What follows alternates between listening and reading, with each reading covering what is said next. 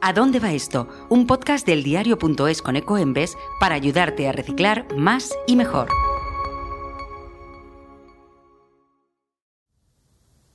Enciendes el televisor y ahí está tu concurso favorito.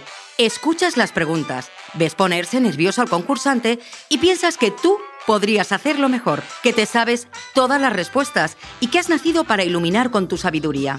Puede que en el trivial seas un campeón, pero ¿qué ocurre si alguien te pregunta sobre reciclaje? Hoy en A dónde va esto comprobaremos si has prestado atención durante todos los capítulos y te daremos las respuestas definitivas alrededor del mundo del reciclaje de la mano de una profesional. Comenzamos por última vez con los datos. Puede que hayas estado atento, pero si no, en este capítulo queremos recordarte algunos de los datos más importantes del reciclaje. Por ejemplo, que el año pasado se enviaron a instalaciones recicladoras nacionales un millón y medio de toneladas de envases, que cada español o española puede llegar a producir una media de 422 kilos de basura al año, o que el 90% de los encuestados asegura conocer muy bien los usos del contenedor azul, aunque tiene dudas sobre qué va o qué no va en el amarillo. Precisamente para resolver estas y otras dudas, tenemos con nosotros a toda una experta, Nieves Rey, directora de comunicación de Coembes. Hola Nieves. La primera pregunta es obligada. ¿Qué es lo que peor se nos da al reciclar?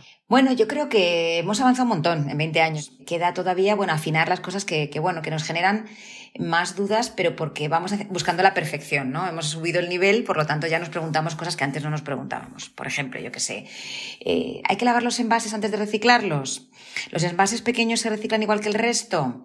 Eh, luego tenemos los clásicos, ¿eh? Las latas, hay gente que se le olvida que van al amarillo o los aerosoles, ¿no? que es el gran, uno de los grandes desconocidos del reciclaje, que también van al amarillo, por supuesto. Otra cosa que se me ocurre es que muchas personas piensan que el reciclaje se limita solo a su casa cuando hay muchos más sitios donde podemos hacerlo. Sí, claro, fundamentalmente eh, nos, acordamos siempre de la cocina, ¿no? de nuestra casa y de los cubos de colores que tenemos. Pero este mismo sistema muchas veces tenemos que llevarlo también allá donde nos movemos, porque no nos quedamos todos los días en casa ni estamos todos los días teletrabajando.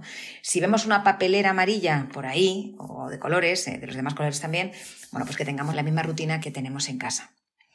Porque es exactamente igual de importante hacerlo fuera que hacerlo en casa. Al final estamos hablando de salvar recursos, de recuperar materiales y volver a reintroducir en el proceso. Es decir, que reciclar sí tiene premio.